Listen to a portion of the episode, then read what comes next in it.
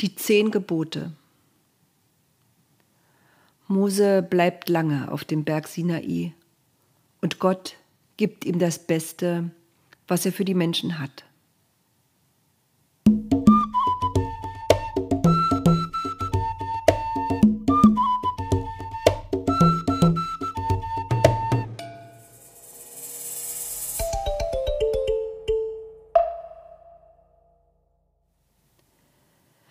Was will er den Menschen denn noch geben? tuschelten die Engel in den himmlischen Himmeln. Er hat ihnen einen Garten gebaut, den haben sie verlassen.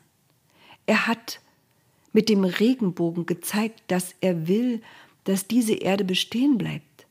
Er hat sein Volk aus der Sklaverei in die Freiheit geführt. Die Menschen sind dumm und gemein, flüsterten die einen. Wir haben es nie verstanden, dass er sich so um sie kümmert. Er hätte es einfacher gehabt, wenn er bei uns in den himmlischen Himmeln geblieben wäre. Mit uns hat er nicht halb so viel Kummer und Arbeit. Wieder stimmten sie ihre alte Litanei an. Was ist der Mensch, dass du seiner gedenkst, und des Menschen Kind, dass du dich seiner annimmst? Gott hatte nicht auf sie gehört. Er liebt sie, sagten andere, da kann man nichts machen. Er glaubt immer noch, dass sie im Grunde ihres Herzens gut sind. Auch wenn es manchmal nur schwer zu glauben ist. Aber wenn es nun doch stimmt, wer weiß. Die Engel schwiegen. Was will er ihnen denn geben? Mose saß auf dem Berg Sinai. Er sah keinen Himmel, nur das winzige Stück Felsen, auf dem er hockte. Er war ganz eingehüllt in die Wolke, die den Berg umschloss. Er konnte einfach nicht weitergehen. Weder weiter aufsteigen noch wieder hinunter zu seinen Leuten. Er saß fest im Nebel. Allmählich hörten die Gedanken auf zu kreisen. Manchmal erinnerte er sich an seinen Traum mit dem Saphirhimmel auf dem Gott gestanden hatte. Aber im Laufe der Zeit verschwanden die Bilder dieses Traums in dem Grau, das ihn umgab, in dem es kein Oben und kein Unten, kein Rechts und kein Links mehr gab. Mose wartete. Er wusste nicht mehr, wie viel Zeit vergangen war. Endlich hörte er die Stimme Gottes. Sie war nicht laut, nicht erhaben, nicht gewaltig. Sie war ganz dicht an seinem Ohr, beinahe leise. Ich bin der Gott, der da ist, dein Gott, der dich aus Ägypten geführt hat, aus dem Sklavenhaus. Du sollst keine anderen Götter neben mir haben. Pause. Mose verstand. Das bedeutete auch, der Pharao konnte kein Sohn des Sonnengottes sein, auch wenn es die Ägypter glaubten. Er war ein Mensch, wie jeder andere auch, und wenn er noch so mächtig und furchteinflößend war. Kein Mensch konnte so sein wie Gott. Und Sonne und Mond waren auch keine Götter, nur Lampen am Himmel. Es gibt nur den einen Gott, von dem alles kommt. Ja, das hatte Mose verstanden. Als hätte Gott seine Gedanken erraten, fuhr er ebenso ruhig und leise fort.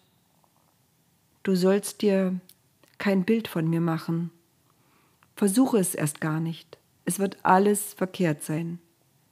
Deshalb mach dir keine Standbilder von mir und verehre sie dann, als seien sie ein Gott. Wenn das geschieht, kann ich eifersüchtig werden. Darüber musste Mose wieder nachdenken. Er erinnerte sich an die Götterbilder in Ägypten. Dort gab es riesige Statuen aus Stein und winzig kleine aus Holz, mit Gold überzogen und mit Farbe bemalt. Meistens hatten sie einen Körper wie ein Mensch, aber ein Gesicht wie ein Löwe oder wie eine Kuh, wie ein Vogel oder wie eine Katze. Das war also alles verkehrt. Das sollten sie nicht herstellen und nicht anbeten. Mose hatte verstanden. Auch wenn er nicht verstand, dass Gott eifersüchtig oder wütend werden könnte. Passte das zu ihm? War das nicht etwas sehr Menschliches? Mose seufzte. Gott sprach zu ihm, aber er hatte keinen Mund. Gott hörte ihn, selbst wenn er nur dachte, aber er hatte keine Ohren. Und weiter dachte Mose. Du sollst den Namen Gottes nicht missbrauchen, sagte die Stimme ihm ins Ohr. Was meinst du damit? fragte Mose erschrocken. Auf diese Idee war er noch nie gekommen. Er meinte, Gott seufzen zu hören. Das ist so. Es gibt Menschen, die sagen, das habe ich direkt von Gott, wenn sie Unwahrheiten sagen, wenn sie andere Leute beeinflussen wollen, wenn sie so tun, als könnten sie Wunder herbeiführen in meinem Namen. Das alles meine ich damit. Wenn du mit mir sprichst oder über mich, dann denke immer daran, ich bin der Gott, der da ist. Du kannst mir alles sagen, was dich bedrückt. Du kannst auch mal Danke sagen. Danke, sagte Mose. Jetzt weiß ich, was du meinst. Ist es alles? Gott lachte leise. Nein, das ist erst der Anfang. Ich sage dir noch ein paar Sachen, ein paar Regeln oder nennen wir es Gebote, nicht Verbote. Warum so umständlich, wollte Mose wissen. Weil es gut ist, nach diesen Regeln zu leben. Du kannst hinter jedes Gebot, das ich dir gleich sagen werde, den kleinen Satz dranhängen, und du wirst gut leben. Aha, dachte Mose und war gespannt, was jetzt kommen würde. Ein Moment noch, rief er schnell. Wie soll ich mir das alles merken? Das ist ganz schön viel. Mach dir keine Sorgen, daran habe ich schon gedacht. Also, es geht los.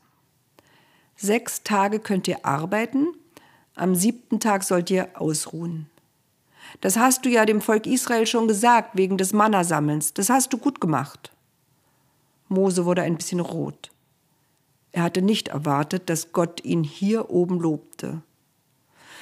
Na ja, ich habe mich irgendwie daran erinnert, aber kannst du mir bitte sagen, warum das so sein soll? Zum Ausruhen? Ja, auch zum Ausruhen. Ihr Menschen braucht Ruhe. Sonst werdet ihr wie die Roboter. Wie was? Das Wort kenne ich nicht. Entschuldige, sagte Gott. Das Wort wird erst später erfunden werden. Es meint, der Mensch ist nicht nur zum Arbeiten da. Er soll auch Zeit haben, um mit anderen Menschen zusammen zu sein, mit seiner Familie, mit seinen Freunden. Er soll Zeit haben, sich etwas auszudenken. Nicht alles, was der Mensch tut, muss einen Zweck haben, möglichst aber einen Sinn. Das ist ziemlich kompliziert, warf Mose ein. Ja, aber eines Tages verstehst du es. Gott ging nicht weiter darauf ein. Ich sagte doch, häng immer den kleinen Satz dran, und du wirst ein gutes Leben haben. Das leuchtet doch ein. Es ist besser, nicht nur zu arbeiten. Da konnte Mose nicht widersprechen. Weiter, sagte Gott. Du wirst deinen Vater und deine Mutter ehren. Erst dachte Mose, aber das ist doch selbstverständlich. Eltern lieben ihre Kinder, Kinder lieben ihre Eltern. Da braucht man doch kein Gebot. Dann aber fielen ihm die alten Eltern ein, die sich bei ihm über ihren erwachsenen Sohn beschwert hatten, weil er nicht von ihnen bevormundet werden wollte. Ich weiß, sagte Gott, mit Eltern ist es nicht immer leicht, wenn die Kinder erwachsen werden. Mit Kindern übrigens auch nicht. Aber das ist nun mal so, das kann nicht einmal ich ändern. Deshalb gebe ich ja dieses Gebot. Verzeiht einander, Alte und Junge, und versucht euch gegenseitig zu verstehen und du wirst ein gutes Leben haben. Richtig, pflichtete Gott Mose bei. Dann können wir ja weitermachen. Du wirst nicht morden. Mose dachte an Ägypten, an den Aufseher, der durch seine Schuld gestorben war. Er duckte sich.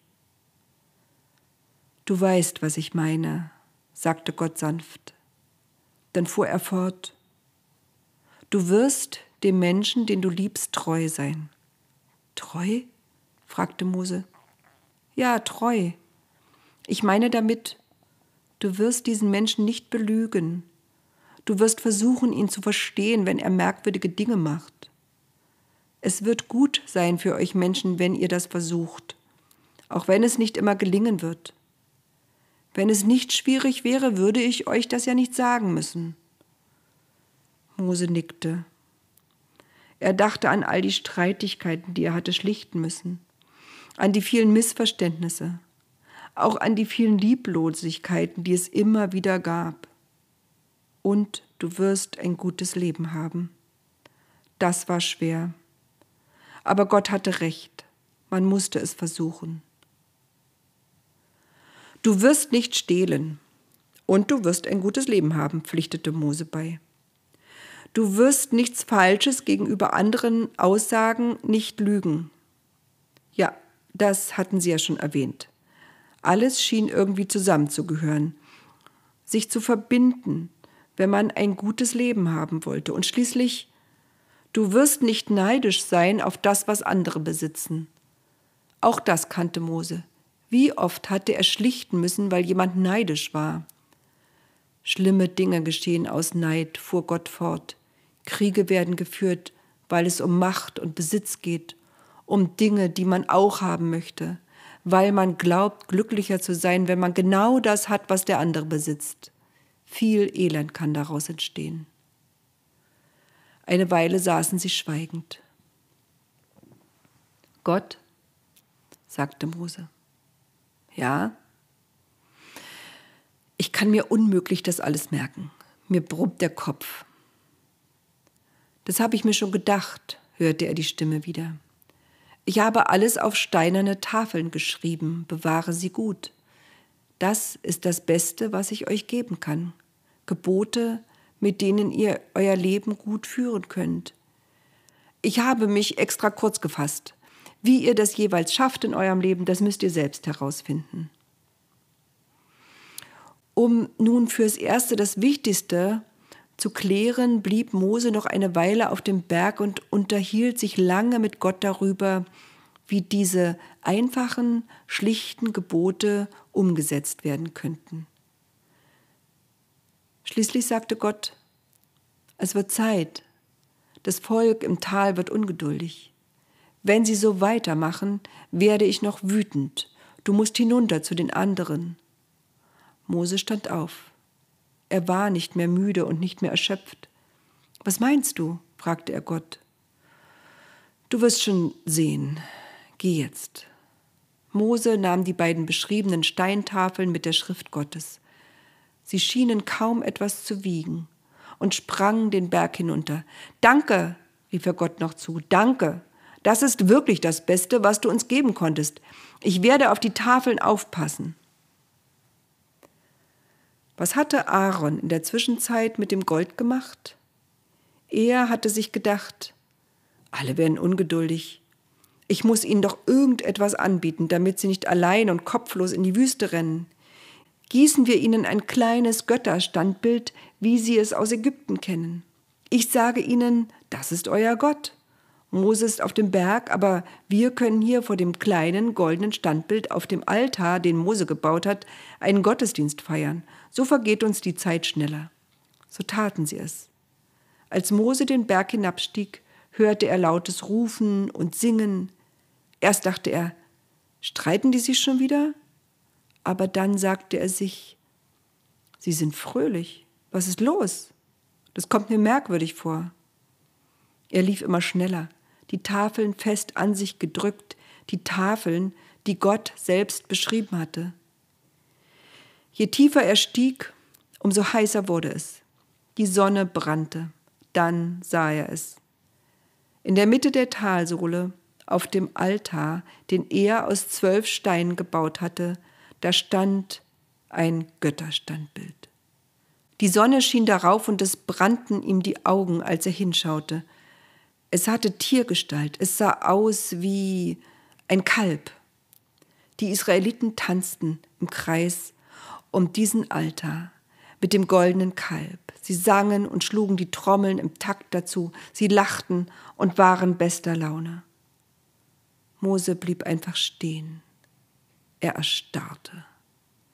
Wut stieg in ihm auf, die durch nichts zu bremsen war. Er stieß einen Schrei aus, der lauter war als der Gesang und die Trommeln. Er schrie, wie er noch nie geschrien hatte. Die Israeliten verstummten. Die Trommler hörten auf zu trommeln. Alle drehten sich ihm zu. Mose stand da mit hochrotem Kopf, die Augen geblendet von diesem goldenen Kalb. Langsam hob er die Arme mit den Tafeln in die Höhe. Mit einer Kraft, die ihm niemand zugetraut hätte, schleuderte er die Tafeln mit der Schrift Gottes weit von sich. Sie flogen ein Stück und zerschellten dann am Felsen mit lautem Krachen. Das Beste, was Gott den Menschen geben wollte, lag in winzigen Splittern zerstreut auf dem Wüstenboden.